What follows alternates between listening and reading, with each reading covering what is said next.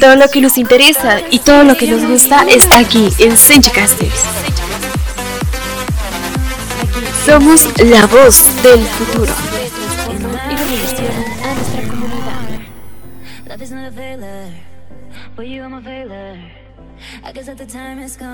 Todo lo que nos interesa y todo lo que nos gusta está aquí en Senchicasters.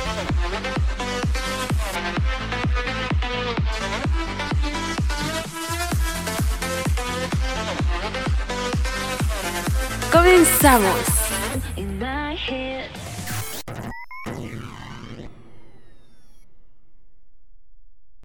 Hola, ¿cómo están? Bienvenidos a nuestro podcast Una vida sin salud es como un río sin agua. Mi nombre es Nicole. Mi nombre es Giselle. Y yo soy Damián. Bueno, pues en este podcast abarcaremos temas relacionados con tener una buena alimentación, una buena salud. Hablaremos de muchas cosas, desde tips, consejos y cosas importantes que tenemos que saber, que tenemos que implementar en nuestro día a día, sí así, un 100%. Bueno, uno de los puntos más importantes es saber lo que es salud y pues es el estado completo de bienestar físico, mental y social, sin, sin ninguna enfermedad viral o psicológica. Bueno, unos puntos importantes para tener una buena salud es la alimentación balanceada y saludable. Eh, también, también el tener una buena higiene personal te ayuda mucho en, tu salud física. Eh, la actividad física es muy importante y también la, las consecuencias de consumir sustancias nocivas como las drogas y el alcohol te pueden afectar en este tipo de cosas. También la convivencia en entorno en casa, ya que te ayuda en, pues, en tu salud emocional y la importancia del dormir. Pues uno de los primordiales temas que debemos de abarcar aquí para tener una buena salud es la alimentación balanceada y saludable. Todos, o bueno, la mayoría sabemos que tener una dieta inadecuada o no comer bien y no tener una actividad física son factores de riesgo para desarrollar enfermedades malas que nos afectan desde físicamente y mentalmente. Una dieta pues suficiente y equilibrada y hacer ejercicio regular nos va a ayudar muchísimo, nos va a ayudar muchísimo para tener salud buena. También los especialistas del sector salud recomiendan que pues en nuestra dieta, en nuestro día a día, implementemos el plato del bien comer. Si no se acuerdan, regresamos a primaria donde nos enseñaron la guía, esta guía de alimentación que se llama el plato del bien comer, que es donde nos enseñaban todos los grupos de alimentación, desde el cereales, frutas y verduras, leguminosas y alimentos de origen animal. Pero sabemos que hoy en día existen personas que no consumen ningún producto de origen animal, que son las personas veganas, y estas personas implementan en su dieta proteínas vegetales y eh, lentejas, garbanzos, frutos secos, frutas y verduras. Y también cuando me puse a investigar sobre todo esto, me encontré que ellos utilizan un alimento que se llama tofu, que es un preparado de semillas de soya con agua y un coagulante y tiene un aspecto como un queso, está súper raro.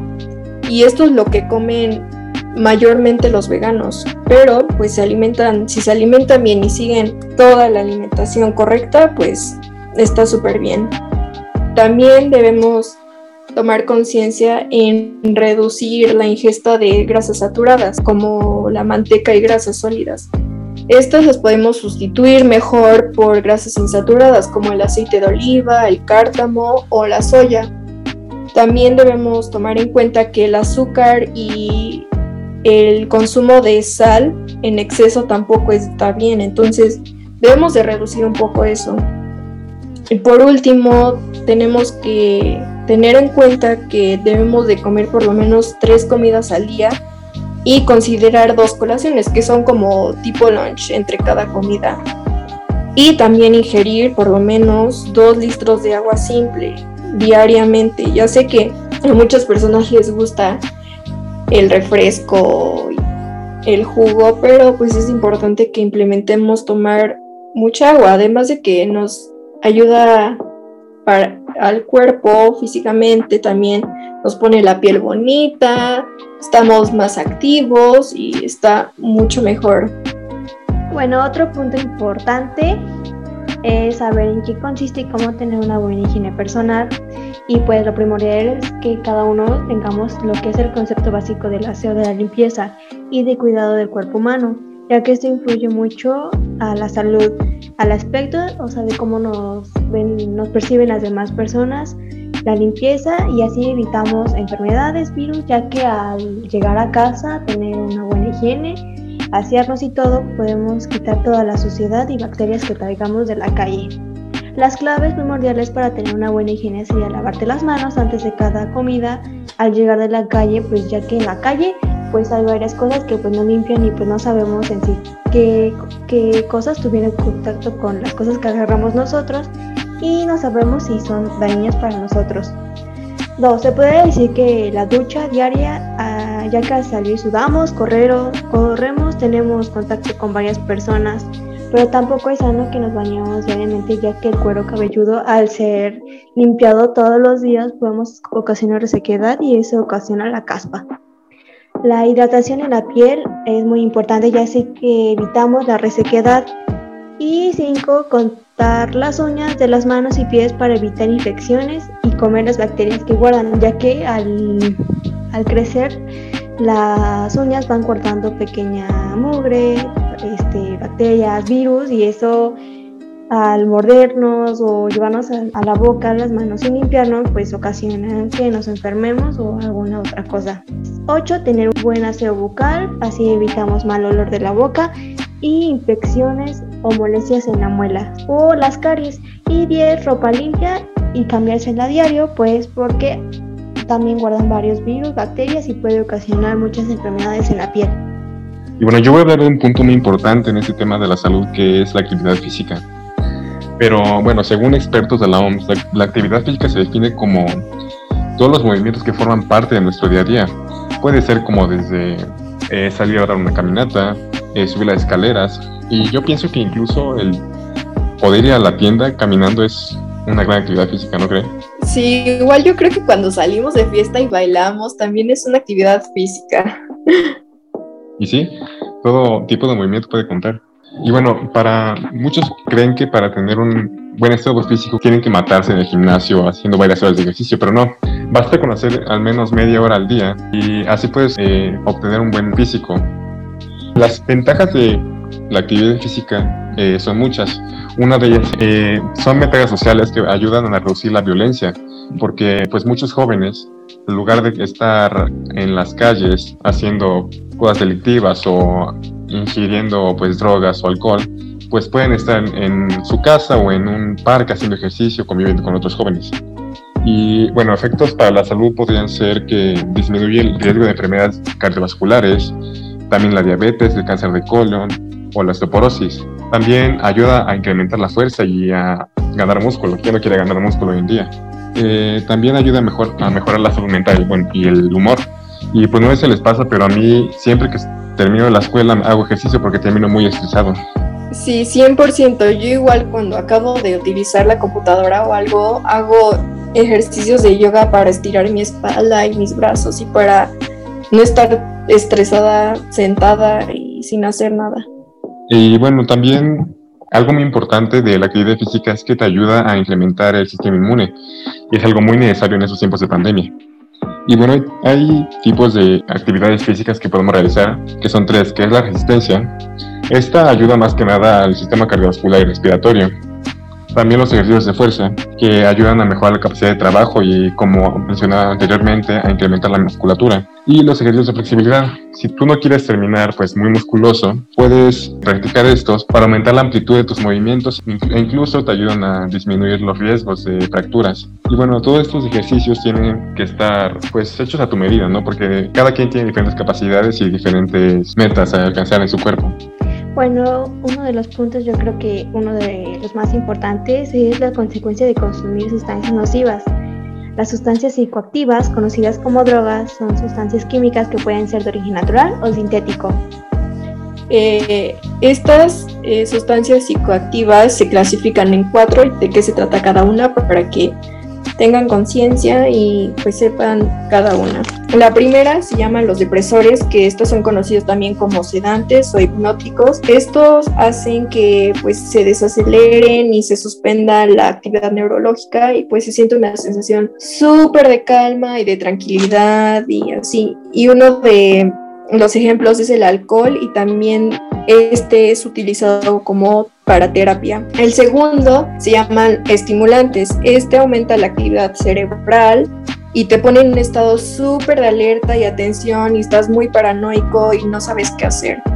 Un ejemplo de esto es la cafeína, que pues sabemos que se encuentra en el café, la nicotina, que se encuentra en el cigarro, y anfetamina y la cocaína, que son las drogas más fuertes, y antidepresivos que pues se ocupan con fines medicinales. El tercero se llama los alucinógenos, que estos pues alteran la percepción de la realidad de quien lo consume, o sea, sienten y oyen cosas que pues no existen, todos se lo imaginan. Y ejemplos de esto sería la marihuana, que este sería de origen natural, y LSD y el éxtasis, que son alucinógenos sintéticos. Y el último se llama apiáceos. Estos alivian sensaciones muy dolorosas y un ejemplo de esta sería la morfina, que se usa más que nada para causas médicas, y la heroína, que sabemos que es una droga altamente adictiva y muy peligrosa. Y bueno, el consumir este tipo de sustancias nocivas a la salud tiene pues varios efectos muy malos al organismo que pueden ser desajustes neuroquímicos en el cerebro, eh, incluso pueden alterar el humor. Y sí, muchas personas de estas tienen que ser muy agresivas. También pueden debilitar el sistema inmune, causan trastornos psicológicos y yo pienso que estos pueden desencadenar incluso la esquizofrenia. Y bueno, estos también pueden causar dependencia física o psicológica y adicción o sobredosis. Y bueno, como muchos sabemos, la sobredosis puede causar la muerte. De hecho, de hecho, quisimos hablar de este tema porque yo sé que a muchos de los adolescentes nos entra la curiosidad de qué sabrá esto, cómo se sentirá esto y muchas cuestiones, pero pues hay que estar conscientes de lo que ocasionan cada una de estas drogas y debemos estar enterados y pues sí, queríamos compartirles este tema para que genere conciencia y todos estemos en perfecta salud. Y bueno, ahorita vamos a desviarnos un poco de la salud física y vamos a a entrar al tema de la salud emocional. Y bueno, algo muy importante para la salud emocional es la sana convivencia en la familia. Y ya que debido a este tiempo de pandemia, pues todos tenemos que encerrados con nuestros familiares. Y pues sí, hay, hay gente que no se lleva bien con sus hermanos, con sus papás, y pues es algo muy importante en estos tiempos. Y bueno, algunas estrategias podrían ser la gestión de emociones, que primero es identificar cómo te sientes y por qué te sientes así, y evaluar los diferentes problemas que tienes a tu alrededor. Otra estrategia podría ser el ponerse en la situación de la otra persona. Porque pues tenemos que ser empáticos, hay que aprender a diferenciar el por qué una persona se siente mal o, o incluso porque puede estar enojada no sabemos lo que está viviendo. Y bueno, otro es comunicar los hechos y juzgar a la gente, porque como mencioné hace rato, eh, no sabemos lo que está viviendo esa persona, si está viviendo violencia o si murió un familiar o simplemente le va mal, en este caso pues podría ser en la escuela, ¿no? Que a muchos les llega a ir mal por motivos de que es en línea. también otra cosa es expresar lo que sentimos, porque muchas veces creemos que nos van a juzgar por, por hacer ese tipo de cosas. Y bueno, eh, y también otra cosa es escuchar las opiniones de los demás y respetarlas para y es, todo esto sirve para reforzar los vínculos familiares y, bueno, incluso creo que también para mejorar la convivencia entre familia podrían incrementarse actividades recreativas como juegos de mesa, hacer ejercicio, ver películas o etcétera. Otra de cuestión que queremos hablar es sobre la importancia de dormir. Eh, la importancia de dormir genera muchas cosas positivas, desde mejorar tus capacidades de memoria, resolución de problemas, estar motivado, estar alerta, participativo, tener un buen estado de ánimo y obviamente el sistema inmunológico va a permanecer fuerte y las hormonas de crecimiento y todas estas hormonas que ayudan a nuestro cuerpo van a estar de la mejor manera. Y además de esto, pues no nada más descansa, sino también tu cuerpo se relaja y está en paz. Y pues obviamente si hay positivo, la pérdida de sueño es algo muy negativo que obviamente daña los niveles superiores de razonamiento y resolución de problemas. También la atención a detalles no está tan clara y también se me hizo interesante que una buena noche de sueño consiste de 4 a 5 ciclos de sueño. Estos ciclos incluyen periodos de sueño profundo, que es cuando estamos súper relajados, y, o sea, literalmente ahí sin hacer nada. Y el sueño desincronizado, que es cuando empezamos a soñar y tener sueños en nuestra cabecita. y en promedio los adultos necesitan entre 7 y 8 horas de sueño por noche y nosotros los adolescentes necesitamos 9 horas más, o sea, 9 horas. Pero todos sabemos que en esta etapa la mayoría de personas de nuestra edad no duermen 9 horas, duermen menos y esto puede ser de diversas causas, o sea, puede ser porque no tenemos sueño, porque estamos distraídos, porque tenemos insomnio, porque estamos con el celular, muchos aspectos más, pero podemos evitar esto y tener un mejor sueño, eh, implementar y sacar estimulantes, o sea, no consumir la cafeína, que es el café, y retirar todos los aparatos electrónicos y estar totalmente relajado y pues si sufres insomnio o alguna cosa que pues ya sea más grave es recomendable que vayas al médico.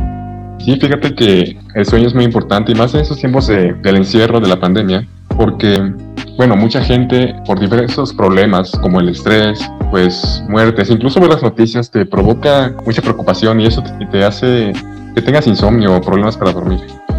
Pues gracias por escucharnos, gracias por ponernos atención. Aquí llega nuestro podcast. Nos vemos a la próxima. Bye. Todo lo que nos interesa y todo lo que nos gusta está aquí en Senchcasters. Somos la voz del futuro.